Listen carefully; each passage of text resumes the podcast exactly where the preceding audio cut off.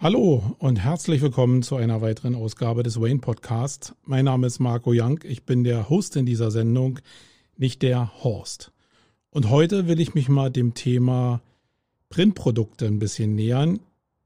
Ganz genau gesehen äh, dem Thema Broschüren und was man damit alles Tolles machen kann und was man vielleicht weglassen sollte oder wo man eine falsche Erwartungshaltung weglassen sollte, wenn man Erfolg haben will. Oder so ähnlich.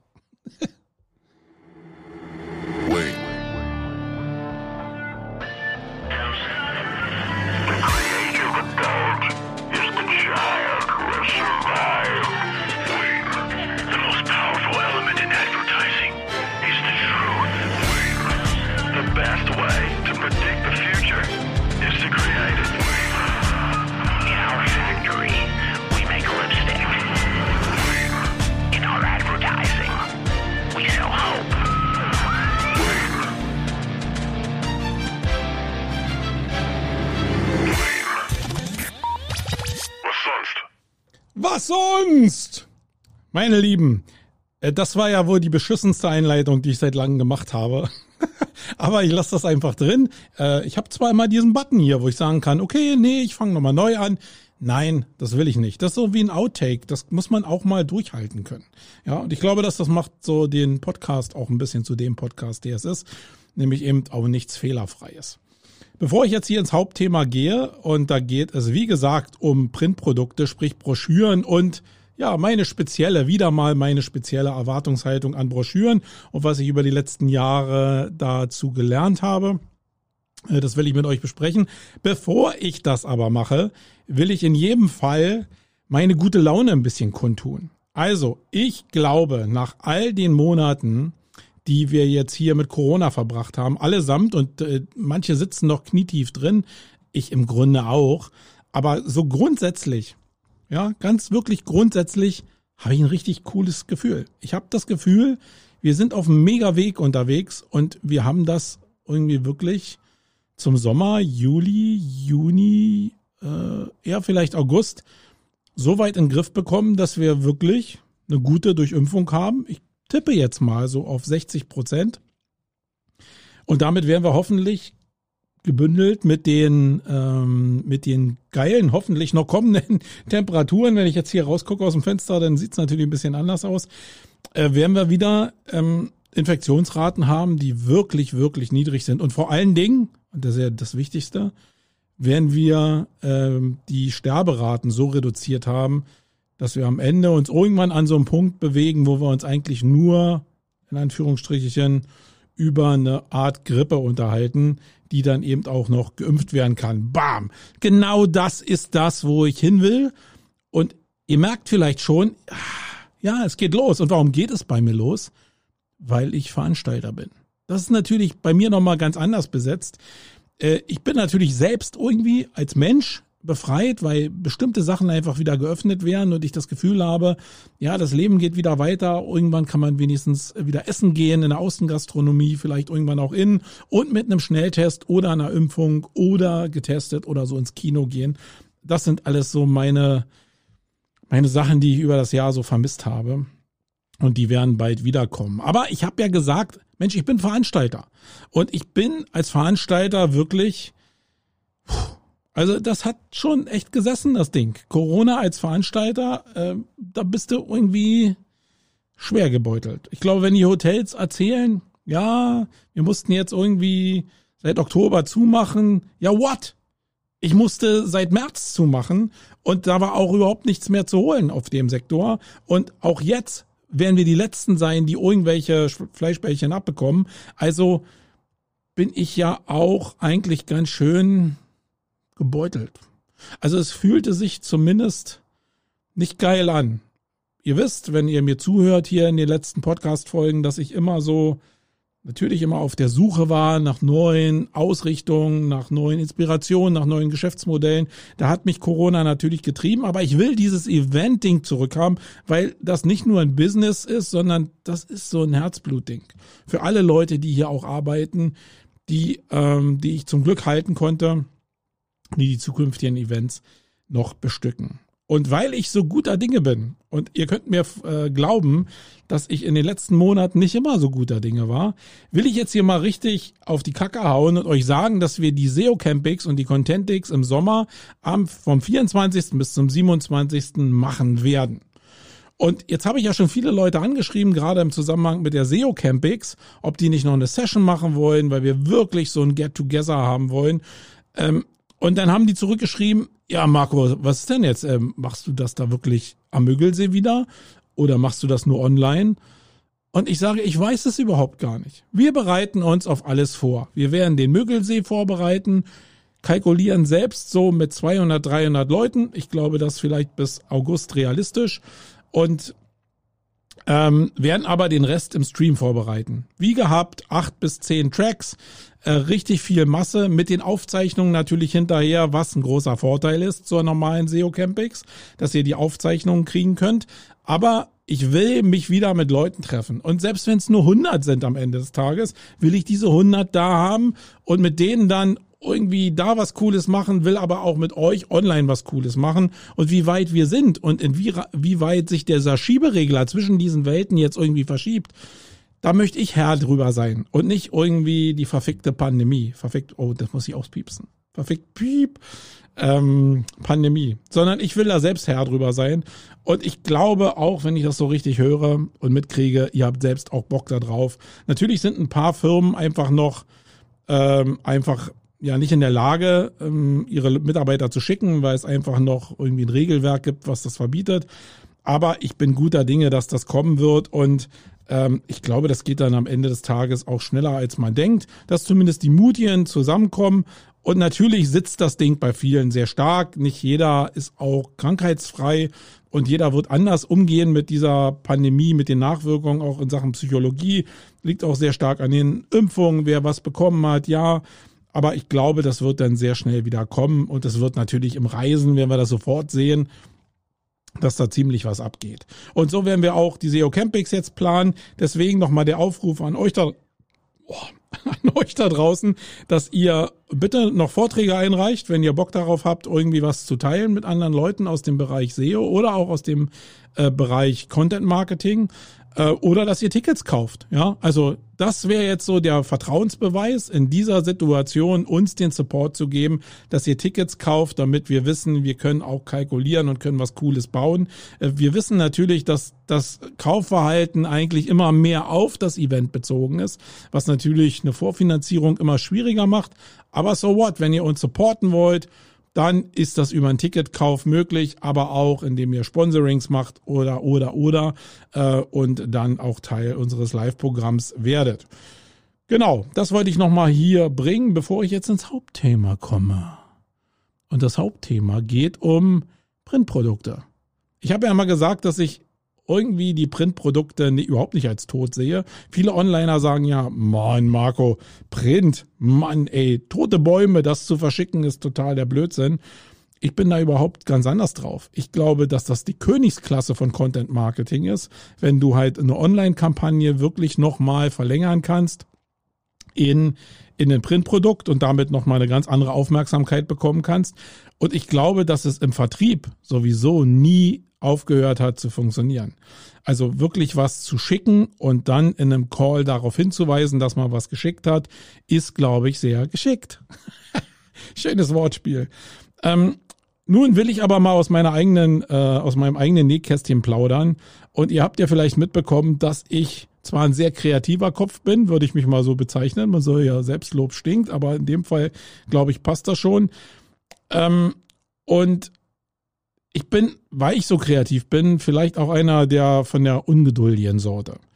Und jetzt kommt was zusammen, was ich über die Jahre auch lernen musste und jetzt auch wieder in einem, ja, in einer neuen Umsetzung, die wir ge gerade gemacht haben, nämlich für Wilder, eine Produktbroschüre rausgegeben haben. Jetzt auch wieder lernen musste, Mensch, Marco, du musst einfach ein bisschen geduldiger sein. Äh, ich habe immer so, eigentlich mein Ziel ist immer, dass ich irgendwie den Auftrag rausgebe, ey, wir müssen jetzt eine Broschüre machen und in einer in sieben Tagen ist diese Broschüre fertig. Explizit vielleicht fünf Tage, weil wir nur fünf Arbeitstage haben. Und ich merke dann immer, ja, so einfach ist das gar nicht, weil das, was ich im Kopf habe, ähm, dieses ganze Cluster, wie ich es eigentlich haben wollen würde und das Verständnis von allen den Dingen und wie man was schreiben würde etc. pp. Das ist eben nur in meinem Kopf drin und das auf die Spur zu bringen und jetzt eine Broschüre zu machen, nicht nur mit Bildern. Bildern Bilder sind ja einfach. Aber jetzt Texte wirklich zu schreiben, die man nicht einfach von der Internetseite übernehmen kann, weil das Format natürlich ein anderes ist. Man kann in Anlehnung schreiben, aber die Challenge, eine, eine Broschüre zu machen, ist doch schon noch ein bisschen andere. Ähm, die ist gar nicht so einfach.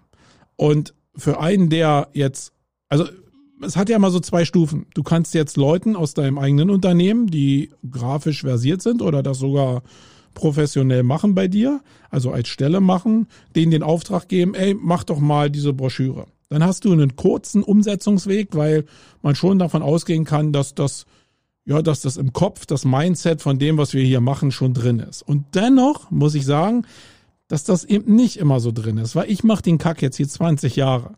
Ja, und die Leute, die jetzt hier sind, vielleicht zwei oder drei Jahre oder vier Jahre, das heißt, die sind schon nah dran, aber es ist trotzdem nicht alles so das Mindset, wie ich die Sachen sehe, wo ich einen Call to Action setzen würde, wo ich einen Störer setzen würde. Und am Ende sind die natürlich mega kreativ. Ich gebe denen den Auftrag und die sind kreativ und dann kommt der größte Störfaktor noch dazu und das bin ich. Ich bin nämlich dann so, dass ich auch sage, nee, das möchte ich noch ein bisschen anders haben, das muss hier noch ein bisschen besser und dann komme ich in so einen Kreislauf, wo wir immer alles verbessern. Manche Sachen sind auch verbesserungswürdig, keine Frage. Aber man muss immer aufpassen, wie weit man die Sachen verbessert. Und das habe ich in den letzten Jahren auch gelernt äh, oder probiert mir beizubringen. Äh, ich glaube, Dritte würden über mich vielleicht sagen, ich habe es noch nicht so richtig drauf, ähm, dass ich einfach nicht bis in jedes Detail Perfektionist bin äh, weil manche Sachen am Ende des Tages auch scheißegal sind. Ich habe immer dieses schöne Beispiel von Texten. Ja, wir haben hier als SEO-Agentur texten wir eine ganze Menge, weil wir eine Menge Content bauen und da haben wir interne Texter und wir haben externe Texter.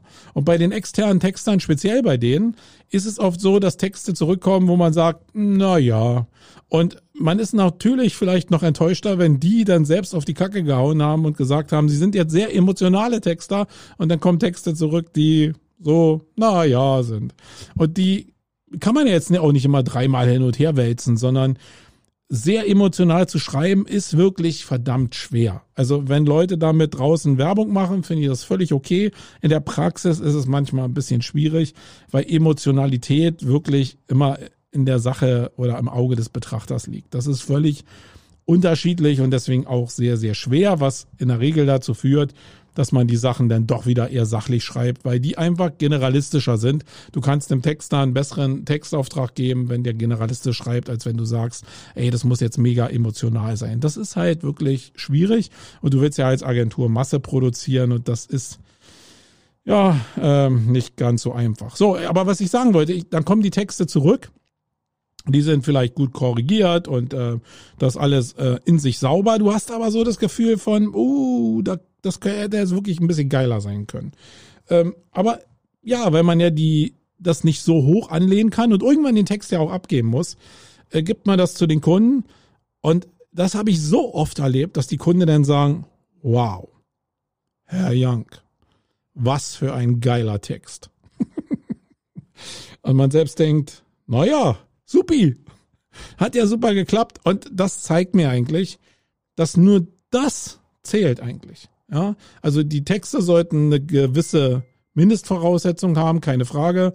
Aber dann muss man einfach auch die Kirche im Dorf lassen, das einfach mal abgeben und dann sich einfach ein Feedback holen und dann sich auch überraschen lassen, wie das Feedback ist, weil man die Latte vielleicht in vielen Bereichen einfach viel zu hoch legt und die Anforderungen sehr äh, weit nach oben legt. So, jetzt habe ich noch einen kleinen Abschwenker gemacht in Richtung Texting. Was ich aber eigentlich sagen wollte, ist, dass wenn du eine Broschüre machst, ja, äh, und das nicht dieselben Texte sind, die jetzt irgendwie ein Grafiker, ein InDesign einfach von der Website übernehmen kann, sondern vielleicht noch ein bisschen ausformuliert werden müssen, dann ist das verdammt schwer, externen Leuten jetzt in einer Kreativagentur meinetwegen, oder auch in der Printagentur, den, den Auftrag zu geben, ey, schreibt doch mal die entsprechenden Texte. Gerade wenn das jetzt so Sachen sind wie bei Wilder, von Sachen, die einfach noch nie da waren. Wenn ich jetzt ein Elektroauto äh, betexten muss, dann weiß ich, dass es grundsätzlich zur Elektro Elektromobilität, da gibt es ein paar Themen, da kann ich schon ein bisschen was sülzen. Aber im Kern ist es so, dass wenn es denn sehr, sehr speziell ist und sehr, sehr unique ist, dass es sehr, sehr schwer ist. Also wenn du jetzt als Texter einen wirklich individuellen Text zu einem Künstler in der Galerie schreiben muss, dann finde ich das schon eine schwierige Aufgabe.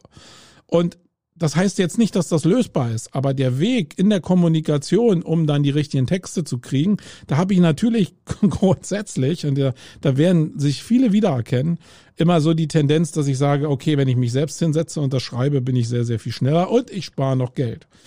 Ähm, aber das ist ja ein Prozess, den ich eigentlich nicht haben will, sondern ich will das ja nach extern auslagern, um da den Prozess zu haben.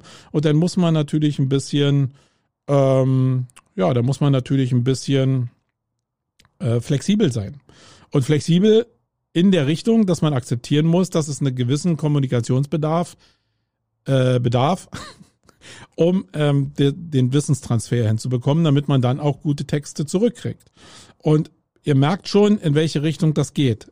Ich habe angefangen mit Ungeduld, jetzt komme ich in Richtung Kommunikation und das kommt immer so zusammen, dass es am Ende nie fünf Arbeitstage werden. Also mein Anspruch ist immer ganz hoch. Und am Ende bin ich da nicht bei fünf Arbeitstagen, sondern bin eher bei fünf Wochen. Und ich glaube, das ist realistisch, wenn du wirklich was Uniques baust, was jetzt nicht einfach nur Stockmaterialien sind, sondern wo wirklich unique Eigenproduktionen auch drin sind mit der entsprechenden Betextung. Und da sind wir jetzt noch nicht in dem Bereich, dass wir jetzt noch ein, äh, ein Grafik-Setup machen, wo jetzt bestimmte Sachen noch gehighlightet sind. Ihr kennt das in den Printprodukten. Es gibt ja sehr viele Veredelungsstufen. Ihr könnt jetzt einfach äh, die Veredelung über die Papierstärke machen. Das würde ich euch sowieso empfehlen. Äh, wir haben jetzt hier bei der Wilder-Broschüre 250 ähm, Gramm pro Quadratmeter genommen. Das ist eine gute Pappdicke ähm, und das ist eigentlich von der Printqualität auch sehr gut. Da bin ich sehr mit zufrieden. Aber es gibt natürlich immer noch Ausbaustufen. Du könntest jetzt sagen, okay, du lässt die, die Ecken zum Beispiel abrunden. Das gibt immer eine andere haptische Form. Du könntest sagen, okay, du willst jetzt alles Hochglanz haben oder die, die Pappe von dem, meinetwegen sind 30 Blätter und die Pappe in den Außenblättern ist jetzt dicker. Äh, dann musst du die natürlich vielleicht anders gestalten, weil das natürlich anders wirkt als wenn du jetzt 90 Gramm oder 250 Gramm oder vielleicht sogar 600 Gramm als Pappe äh, außen nimmst. Das hat eine andere Wirkung. Es hat aber auch eine andere haptische Wirkung. Du hast nur wieder mehr Prozesse, auf die du achten musst. Und ganz kompliziert wird's, wenn du halt Sonderfarben nimmst, äh, meinetwegen so grelle Farben wie Neon, Pink oder äh, Signalgelb oder so, oder wenn du so eine Sachen wie Silber, Gold äh, oder irgendwelche anderen metallischen Effekte nimmst, die du darüber legst. Und was ja eigentlich so das Verbreitetste ist, wenn du über bestimmte Lackierungsteile eben nochmal einen besseren Glanz nimmst. Nicht, weil du jetzt über das ganze Cover einen Lack legst, sondern wenn du be über bestimmte Teile, über bestimmte Grafikflächen den Lack legst, dann ist es ja nicht so, dass du einfach sagen kannst, ja, das mache ich mal hier ein bisschen, mache ich da ein bisschen, sondern du musst die Grafikvorlage entsprechend wieder auch anpassen. Und das ist nicht immer so einfach. Also sagen wir mal so, es ist auch nicht mega schwer, aber es kostet immer Zeit. Und am Ende des Tages ziehen halt vielleicht fünf Wochen ins Land und die verliert man erstmal. Zumindest ist mein Gefühl immer so, dass ich was verlieren würde an Zeit. Weil ich immer denke, ich muss schnell in den Markt gehen und ähm, das lässt sich aber nicht so einfach umsetzen. Und ich glaube, dass ich schon, obwohl ich dann fünf Wochen brauche, immer noch schnell bin weil die meisten anderen da draußen, die Supertanker, die jetzt nicht auf vorgefertigte Sachen gehen, wie jetzt große Konzerne, die einfach ihre festen Druckmuster haben in ihrem eigenen CI, ähm, dass die natürlich vielleicht schneller sind mit ihren eigenen Druckereien und weil sich alles über Jahre, Jahrzehnte eingespielt hat, ja. Aber wenn du wirklich was Neues kreierst, dann sind fünf Wochen, glaube ich, relativ schnell von der Idee bis zum ersten Versenden äh, einer Broschüre, glaube ich, ist das schon ganz geil. Aber das muss man lernen. Und gerade wenn man so ungeduldig ist äh, wie ich, dann hat man manchmal ein paar Probleme damit. Mhm. Ihr merkt schon, dass ich einen sehr großen Fokus auf äh, diesen Printbereich habe, äh, weil ich auch glaube, dass das sehr, sehr sinnvoll ist. Viele von euch Online-Marketern, die jetzt vielleicht zuhören, die mit Sicherheit zuhören, die werden ja bei Printprodukten immer eigentlich an klassischen Vertrieb denken und an ja Broschüren, die dann auf der Internetseite auch auftauchen. Ähm, ja, klassischen Vertrieb, das würde ich jetzt sogar mal rausnehmen, sondern eigentlich sind es ja eher mehr so Leadmagneten, wenn Online-Marketer darüber reden. Ähm, und eigentlich für den Vertrieb geht man eigentlich von dem Printprodukt aus und dann nimmt man das noch als Add-on, dass man das eben noch als als Leadmagnet irgendwie nehmen kann. Aber der eigentliche Fokus sollte eigentlich Vertrieb sein. Das merkt man auch über die Masse. Also nicht warten, bis die Leute jetzt deinen Leadmagneten selbst bestellt haben und abgeholt haben, ähm, sondern wirklich rausgehen und in Masse wirklich Listen abarbeiten, die man versendet und dann hinterher vielleicht ein Callcenter hinterher zu schicken, um nochmal nachzufragen, ob denn die Broschüre angekommen ist und ob vielleicht Interesse besteht. Und sonst, wenn nicht, einfach ganz schnell wieder aufzulegen. Weil das ist die Kunst. Man soll sich natürlich nicht mit toten Leads beschäftigen, wo gar keine Nachfrage da ist und gar kein Bedarf da ist. Das ist eine Sache, die muss man auch lernen. Aber ich wollte euch einfach in dieser Ausgabe mal diese ein bisschen diese Ungeduld spiegeln und eben euch vielleicht auch ein bisschen Bock darauf machen, äh, euch mehr mit Printprodukten zu beschäftigen. Und ich muss sagen, äh, auch wenn das jetzt hier eine Standardbroschüre geworden ist, weil wir wirklich Geschwindigkeit machen mussten, ist die Qualität der Broschüre nachher auch in den Herstellungskosten schon ein sehr, sehr entscheidender Wert. Und das hängt ein bisschen natürlich mit der Wertgestaltung zusammen. Wir haben ja in den letzten Ausgaben des Podcasts ja oftmals über die Wertgenerierung geredet und wie daraus vielleicht auch die Verbindung zu Stundensätzen oder Tagessätzen äh, oder Monatspreisen generiert werden kann. Und da gehören eben die Printprodukte auch dazu. Ja, entweder du hast einen Markt, der sehr viel Nachfrage sowieso schon hat und du aufgrund von Verknappung, weil du einer der einzigen Anbieter bist, sowieso einen Preis machen kannst. Oder du kannst das, äh, das ist auch cool, wenn man einfach ähm, das Handy nicht ausmacht beim Podcasten. ähm, wenn man, ähm, wo war ich jetzt stehen geblieben? Wenn man einfach die Produkte, die man verschickt, ähm, werthaltiger macht, um dann einfach die Suggestion in Richtung Wert einfach zu verstärken auf der Kundenseite. Genau. So, das wollte ich einfach mal loswerden in dieser Ausgabe. Ich hoffe, euch hat das was gebracht. Das war mal wieder vielleicht ein Ausflug in eine andere Perspektive. Äh, vielleicht hat es den einen oder anderen dazu angeregt, ja, nochmal über das Thema Printprodukte nachzudenken, weil äh, auch der Hintergrund ist, dass ich in sehr vielen Agenturen bin, die mit Online was zu tun haben. Und in den wenigsten gibt's eigentlich diese Leadmagnesen, Läden, diese Leadmagneten äh, irgendwo in der Auslage, dass die in der Agentur stehen oder so, ähm, sondern die findet man denn nur online als E-Paper, weil es ja so ökologisch ist, klar. Aber was ist denn mit dem, äh, den du jetzt hier hast als Kunden, den du einfach mal was mitgeben willst? Oder nicht mal als Kunden, sondern als Interessent. Und das haben wir vor Corona hier wirklich sehr, sehr oft gehabt, dass die Leute hier gesessen haben und denen einfach was mitzugeben und nicht zu sagen, hier hast du ein E-Paper, kannst du dir unter der URL runterladen. Äh, das ist schon eine andere Art von Ansprache. Und das ist eben ein Weg, den andere nicht gehen. Und deswegen fällt er auch wieder auf, gerade in dem Reigen der Online-Marketer. So. Ja, könnt ihr mir gerne mal reflektieren, was ihr davon haltet. Vielleicht habt ihr noch ein paar andere Ideen, wenn ihr selbst die Broschüre von Wilder haben wollt, weil euch das interessiert, was wir da mit 360 Grad Räumen und so machen. Oder wenn ihr einfach sehen wollt, was wir da äh, verzapft haben, dann schreibt mir doch einfach eine Mail unter marco mit c.jank, J-A-N-C-K, at sumago.de und äh, dann schicke ich euch einfach so ein Ding zu, wenn ihr die Adresse entsprechend hinterlasst oder ihr ähm, kontaktiert mich irgendwie in Social Media und ähm, dann kann ich euch das auch mal schicken. So, das war's. Sonst der Aufruf nochmal, kauft Tickets! Kauft Tickets zur SEO Campix und zur Contentix und helft uns damit, unseren Kopf über Wasser zu halten und die SEO-Welt mit Informationen zu überziehen. oh, Mann, wieder ans Mikrofon gekommen. So, meine Lieben, das war's. 23 Minuten. Ich halte mich immer sehr schön kurz vor der halben Stunde. Also alle Leute, die nur fünf Kilometer joggen, die werden genau diese Länge lieben. Äh, wir hören uns nächste Woche wieder äh, in alter Frische. Ich bin raus. Euer Marco.